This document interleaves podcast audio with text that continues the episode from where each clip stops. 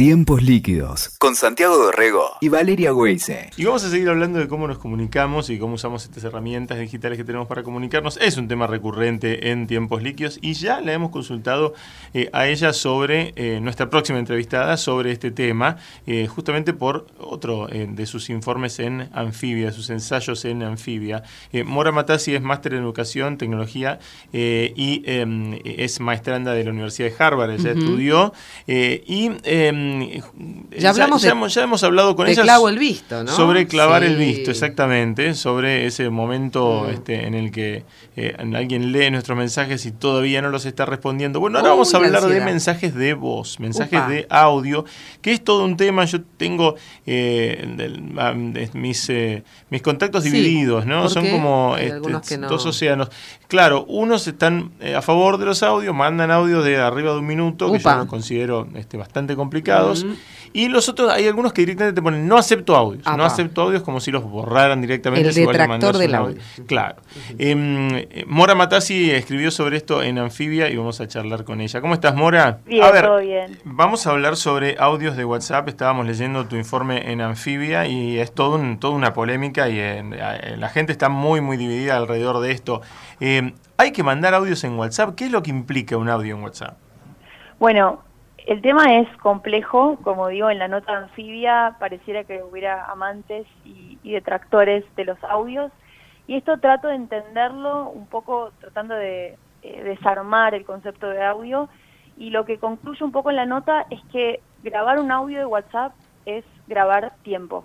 Es verdad. Porque cuando, cuando se graba un mensaje, y esto lo decía Eliseo Verón en su último libro, La Semiosis Social 2, cuando se graba un mensaje y ese mensaje queda eh, grabado para la posteridad, lo que se está grabando efectivamente es un tiempo, un tiempo que está determinado por el productor de ese mensaje y que le es aplicado al receptor en los tiempos justamente los que los determinó el productor. Si yo te envío un mensaje de audio o te mando una canción, o sea, cualquier forma del, audio grabado, del sonido grabado, digamos, y vos la escuchás, para escucharlo justamente tenés que estar escuchando.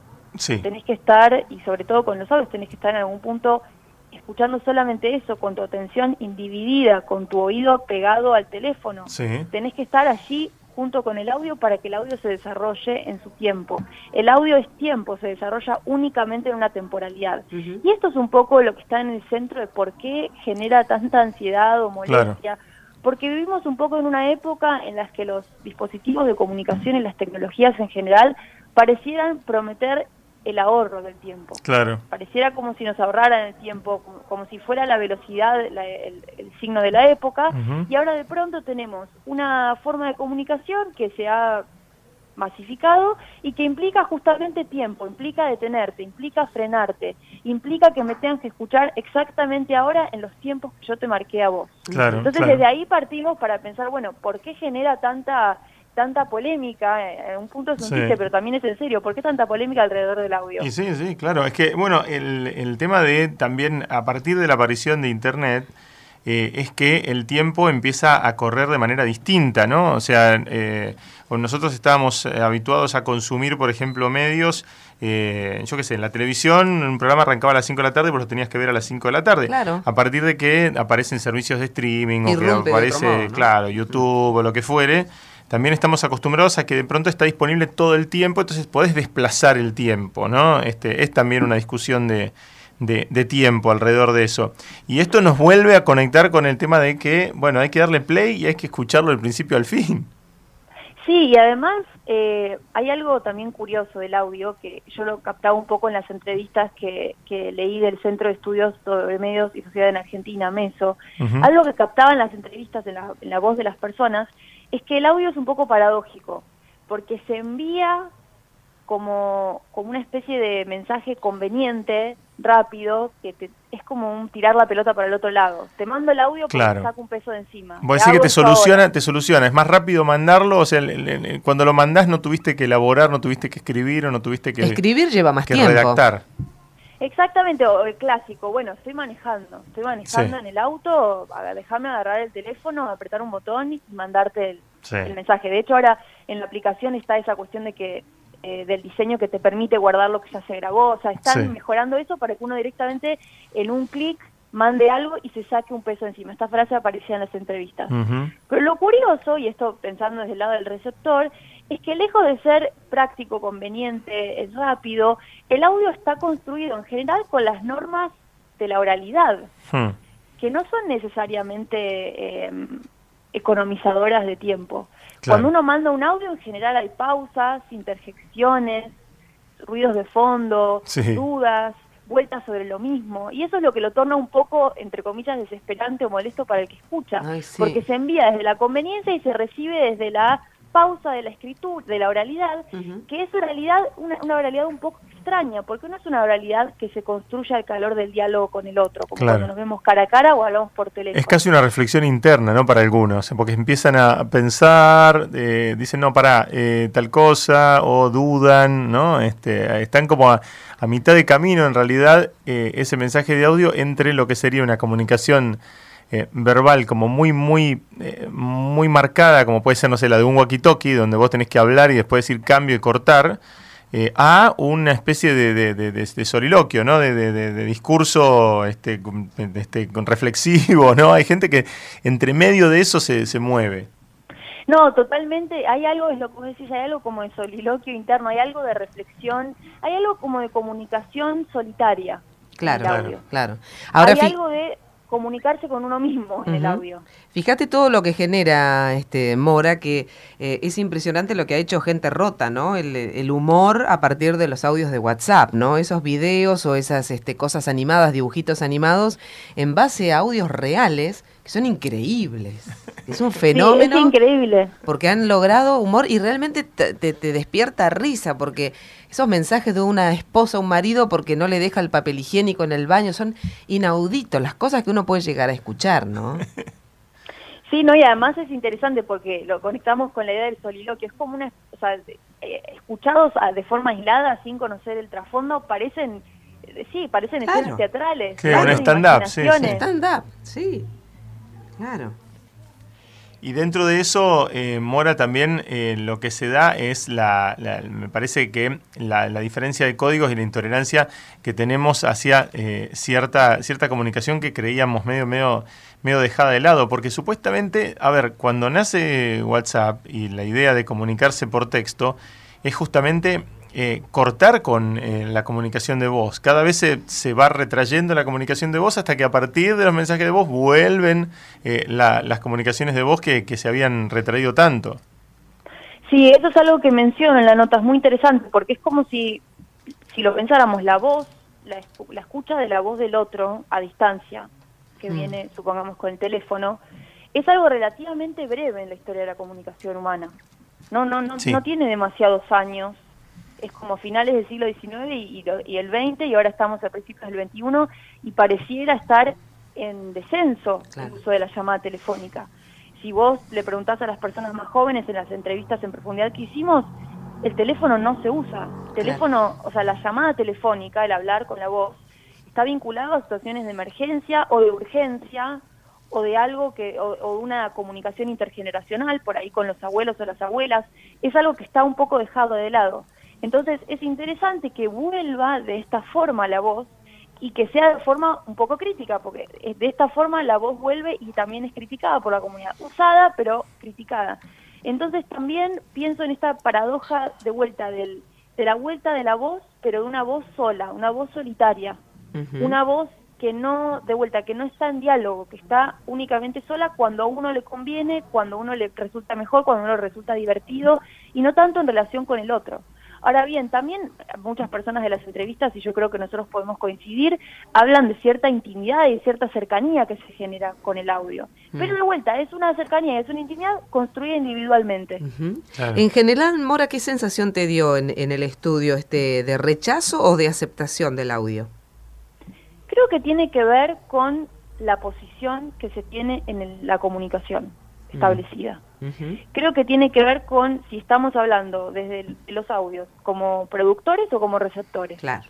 En general, disfruta más de enviar el audio el que lo está enviando. no tanto el que lo recibe. El que lo recibe, no, en general siente cierta incomodidad, también por la disposición técnica que implica escuchar el audio. Una entrevistada me decía, y yo lo digo en un una entrevistada decía, me mandan un mensaje de audio y estoy en el trabajo y me genera mucha intriga escuchar lo que está ahí, pero no puedo. Me tengo que ir tengo que interrumpir lo que estoy haciendo, tengo que irme del espacio semipúblico en el que estoy, que es el espacio del trabajo, para ir al baño, para escuchar el audio, que no sé de qué va a ser, quizás es algo súper importante, súper relevante, súper intrigante, o quizás es algo totalmente... Eh, tal eh, cual. No necesario. Imagínate nosotros con Santiago en la radio o en la tele y, te llega el audio y te pone loco, estás al aire. Claro, no podés. No y te genera esto que vos decís, ¿no?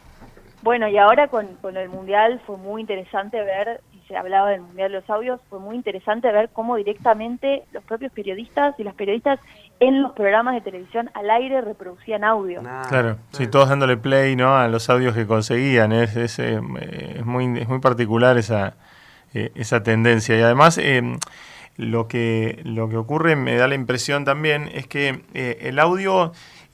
vos decías, te compromete con una cantidad de tiempo y te compromete con una atención eh, y también marca la poca atención que le das al texto, ¿no? Porque, mm, digamos, si uno manda un texto largo, y también a partir de, no sé, WhatsApp web o esas herramientas que te permiten redactar con un teclado, ¿no? Este, pueden eh, implicar un texto, un texto largo, pero ese texto largo por ahí no te jode tanto como el audio, ¿no? O sea, como que lo vas a leer más en diagonal o que no lo vas a terminar de leer, ¿no? O sea, pero en cambio el audio sentís como el compromiso de darle play de principio al fin. Es que justamente es eso que decíamos, como cuando se graba sonido, estamos grabando tiempo, efectivamente, estamos grabando una secuencia temporal que tiene un determinado principio, un determinado fin, y todo lo que está en el medio hace al sentido final.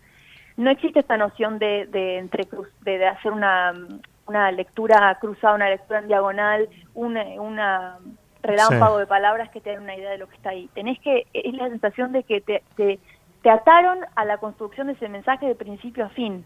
Claro. Aunque lo, aunque lo interrumpas, aunque no sí, Sí, sí, sí, sí. Lo que pasa es que eh, eh, claramente eh, estamos leyendo mal, o sea, los, los textos largos, evidentemente no los estamos leyendo, porque hay textos que te, te requieren también. por ahí no sé si un texto que te requiera leer tanto, ¿no? Un minuto de, un minuto de leer, leer un minuto, no sé cuántos caracteres será en tiempo también, pero el leer también un texto te, te implica tiempo. No, por supuesto. Hay algo en, cualquier discurso en general o cualquier texto que está ya producido, eh, por supuesto implica ciertas condiciones de recepción del otro, determina ciertas condiciones de recepción del otro. Lo mismo el texto. Ahora es interesante también pensar que todo lo que estamos diciendo es absolutamente cultural y no determinado por la tecnología, porque hay muchas eh, hay muchas encuestas que muestran que los usuarios de internet y de redes sociales mm pasan cantidad de minutos por día consumiendo videos, de Instagram, eh, hilos de Twitter, tweets de noticias de Facebook en los cuales no necesariamente están interesados, con lo cual el tiempo acá es una cuestión muy relativa, porque uno dice, me mandan un mensaje, esto lo leí un montón en Twitter, más de 30 segundos no puedo, el audio más de 30 segundos no puedo. Y sin embargo, esos mismos usuarios, y yo también incluida, pasamos horas y horas y horas mirando Instagram historias que no nos conciernen necesariamente o que no nos importan, pero estamos allí.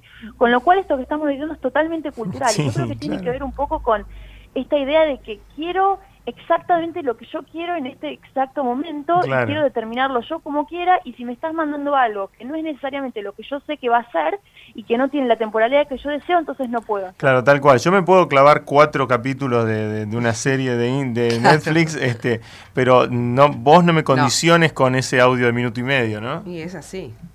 Exactamente. Ese. Funciona así, claro.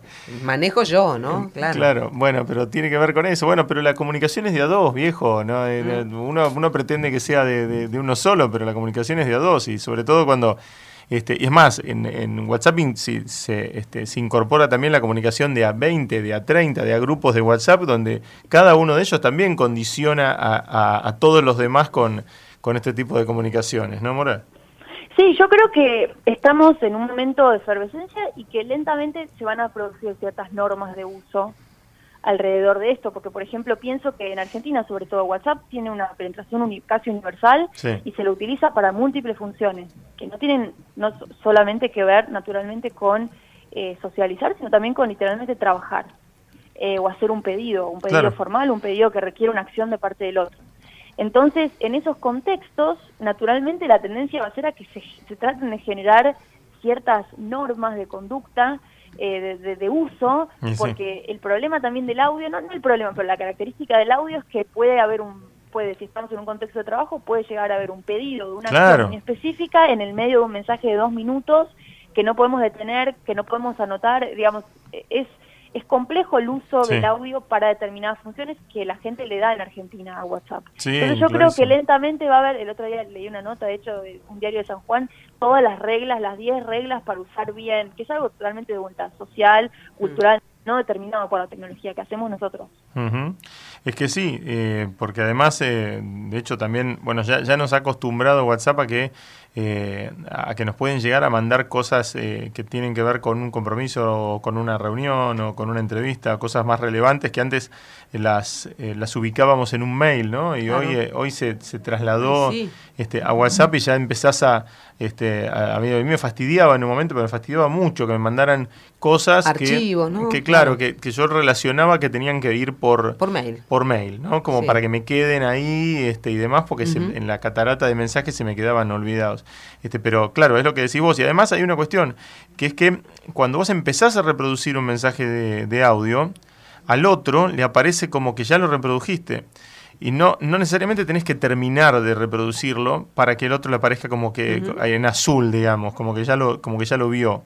Eh, y eso también hace, hace que la cosa sea complicada. Yo puedo ver, yo puedo escuchar dos segundos de tu audio y al otro le sale como que ya lo escuché entero. Sí.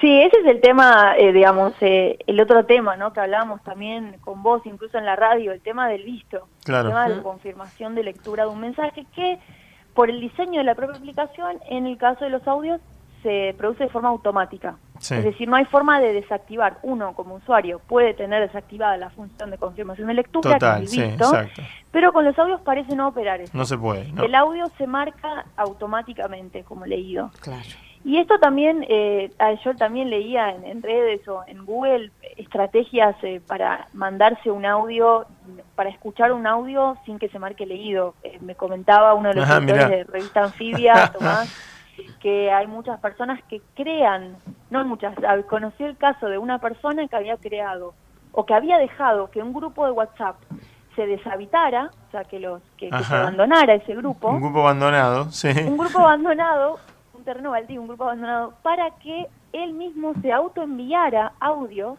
a ah, ese grupo para que pudiera escucharlos desde el grupo ah, sin que se marcara leído. Oh, es un y también no solamente el caso de un, audio de un grupo abandonado, también estuve escuchando estas, estas semanas que hay muchas personas que usan. Estás dando info sensible, ¿eh? ¿Cómo? Estás dando info sensible, ¿eh?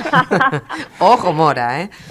A ver cómo es la otra, a ver, artimañas. No, eh, por ejemplo, la otra, la otra práctica, es, lo, interesante es entender por qué surgen estas prácticas, porque son como prácticas en un punto para escapar un poco a la vigilancia de que el otro esté ahí, que nos duele que el otro está ahí, no nos conoce, bueno, etcétera. Pero también otra técnica que me, que me comentaban, medio en chiste, medio en serio, es que se puede crear un grupo de WhatsApp ad hoc. eh, uno crea el grupo de WhatsApp, elimina a los, eh, suponte, agrego a mis dos mejores amigas. Sí, ya me conocen. Las, las, agrego y les digo, las voy a eliminar. Las elimino, quedo yo como administradora del grupo y ahí me empiezo a reenviar contenidos que pueden no, ser, no necesariamente ser audios para que yo escuche tranquila, sino que también pueden ser eh, contenidos de agenda, de mi propia agenda. Entonces uno también gestiona su propia individualidad solo en ese grupo de WhatsApp que quedó deshabitado, que uno deshabitó o que quedó deshabitado. Mi rinconcito. Y esto nos habla de, de, la característica un poco de lo que hablamos desde el comienzo, ¿no? cuando hablábamos del visto hace unos meses de esta, esta condición de transparencia que nos genera demandas y que nos genera cierto control y cierta angustia cuando no la podemos controlar. Temible operario del recontraespionaje. claro, pero fíjate que no, pero, eh, pero fíjate que usamos queremos eh, aparte como una intención de usar eh, de usar WhatsApp exclusivamente para todo. Yo no entiendo cómo todavía algún este, fabricante de, de celus y demás, no se le ocurrió hacer un dispositivo que sea muy barato y que solamente sea WhatsApp, claro. por, ahí este que solamente funcione como, como funcionaba, no sé, el, el, pager, ¿te acordás? Este, ah, el radio llamado. Pero que, sea solo este, de, WhatsApp, porque realmente este, la gente, fíjate... No llama por teléfono. Claro, vos lo que estás diciendo, Mora, es el del tipo que se armó un grupo vacío como para ir guardando cosas ahí Em, pero que tiene que ver, digamos, es lo mismo que tener una aplicación de, notas, que hay aplicaciones de notas en el celu, o sea, tranquilamente podría usarlo en una aplicación de notas, pero lo, usa sin salir de WhatsApp, o sea, lo único que hace es estar adentro de WhatsApp todo el día en, el, en el, celular, por ahí no usa otras, otras aplicaciones, pero es, es interesante cómo se... Este, se lo lleva todo, ¿no? Este, WhatsApp y que genera ese tipo de interacciones que, que no, que no habíamos, bueno, que no habíamos pensado, ¿no? En, en este caso. Mora, siempre es muy interesante eh, charlar con vos y tener tu mirada sobre, sobre estas este, variantes de la, de la comunicación y cómo usamos las herramientas tecnológicas para, para, para tratar de comunicarnos o incomunicarnos más. No, por favor, un gusto hablar con ustedes y muy buen día. Y gracias por los secretos. Beso grandote. Chao. Chao, gracias. Qué bárbaro. Escuchaste Tiempos Líquidos con Santiago Dorrego y Valeria Weise. WeToker. Sumamos las partes.